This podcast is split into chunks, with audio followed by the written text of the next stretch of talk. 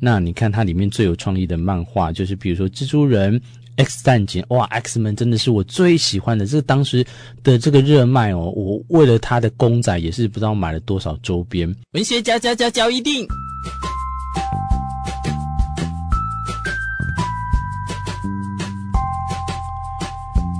欢迎收听文学交一定。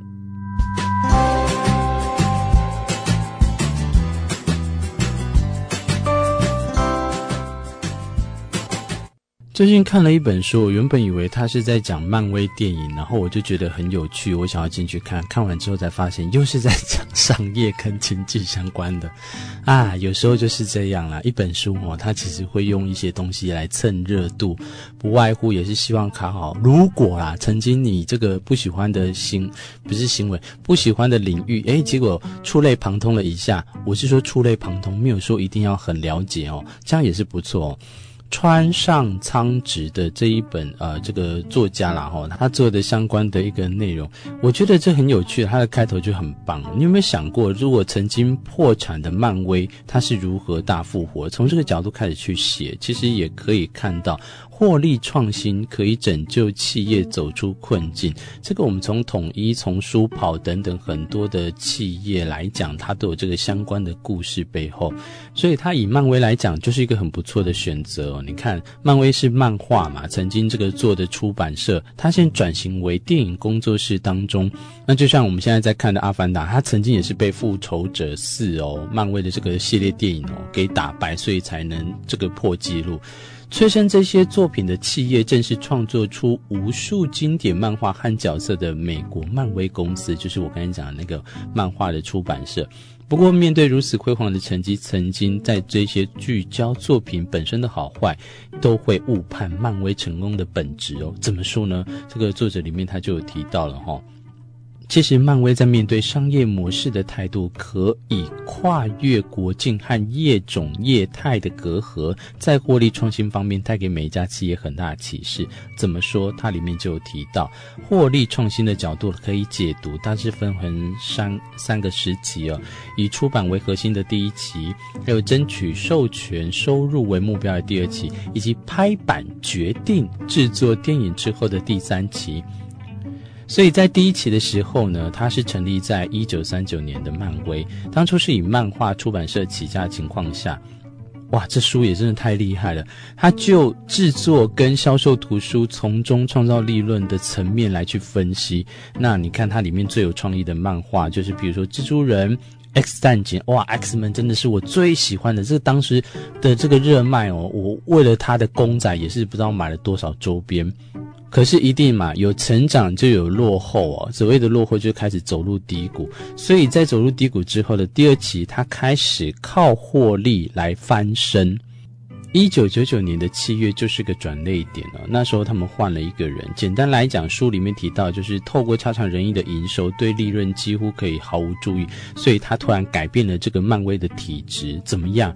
开始把这些登记为智慧财产权呢？就是透过这样的，把里面总共，诶，它里面角色有多少？你知道，四千七百个，可能还会再持续增加当四千七百个，每一个都当成是智慧财产权。哇，你看啊，诶，每一个东西也在生进来的。的意思就对了啦，帮你可以赚钱，你还可以等于是你帮一个虚拟的漫画角色开设了一个演艺经纪公司，这很酷诶。用这样的方式，我们的确都没有想到，我们真的只是傻傻的在那边看电影而已。哇，是爽片就好。可是实际上呢，他们都是有透过这一些，把它好好的纳入规划当中。这时候就开始慢慢的起步了，从原本破产方式呢，跳入到第二期就开始啊，你看又开始拍广告。拍电影，所以来到了第三期的时候，就可以想当然，授权一定也是他们漫威自己底下，所以成立了电影工作室之后呢，开始拍摄电影，应该说制作电影，制作电影呢，只要票房大卖，就一定是有非常可观的收入进账嘛。但这个情况下，我敢说，谁会讨厌看漫威电影？我说普罗大众啊，不是说就是很愤 愤恨的你。所以在这样情况下呢，结合了主流片商的合作经验，学会了该怎么合理评估电影制作的风险之外，诶，他们其实也没有这个太大的跌倒哦。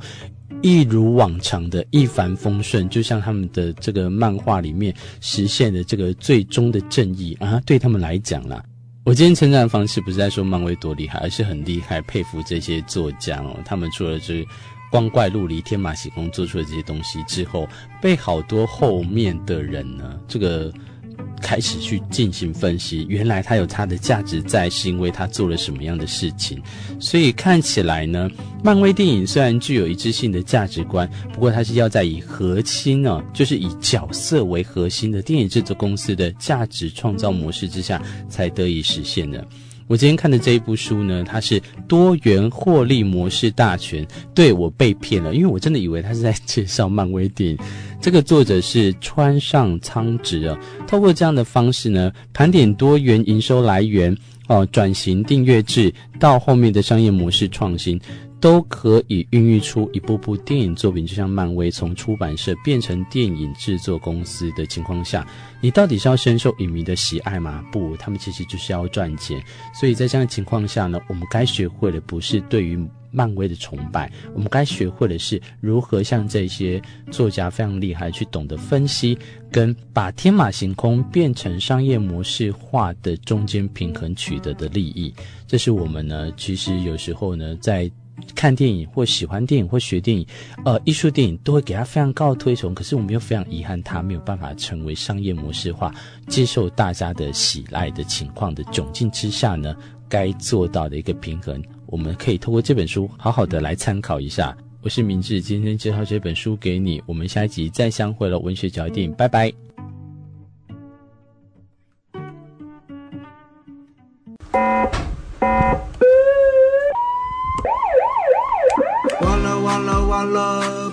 Q 了，真的 BBQ 了，真的完蛋了。亲爱的乡亲，大家好，我是台东县长饶庆铃。千骗万骗离不开 ATM，解除分歧设定就是骗。网络购物务必慎选购物平台，消费才有保障。网友不会帮你赚钱，虚拟网络投资一定要当心。警察或检察官绝不会监管民众的账户，结果不明来电，假称亲友急需用钱，应该要再三查证。提醒大家，若有诈骗疑虑，请拨一六五反诈骗专线查证。以上广告，台东县政府关心您。花莲县富里乡稻草艺术节今年打造一系列海底世界为主题，无论是巨可爱的河豚、大海龟、八爪章鱼，更加码金刚家族全员回到现场拍照，不怕你拍爆！快来一同探索奇幻的动物世界吧！地点就在花莲富里乡东湖六号。想要热闹非凡的动物派对，就来看花莲富里稻草艺术季，旁边附有免费停车场哦。以上广告由花莲县富里乡农会提供。被叫做红宝石的红梨，台东县金峰乡公所特别举办红梨绽放风华再起红梨季系列活动，现在起到四月还有文化石农体验游程。不过三月十八号邀请大家来到金峰乡参与红梨主题活动，详情请上台东县金峰乡乡公所官网。大家好，我是金峰乡乡长蒋争光啊，邀请我们全国的朋友们来到金峰乡，聆听部落的歌谣，感受部落的美好。谢谢大家。以上广告由金峰乡乡公所提供。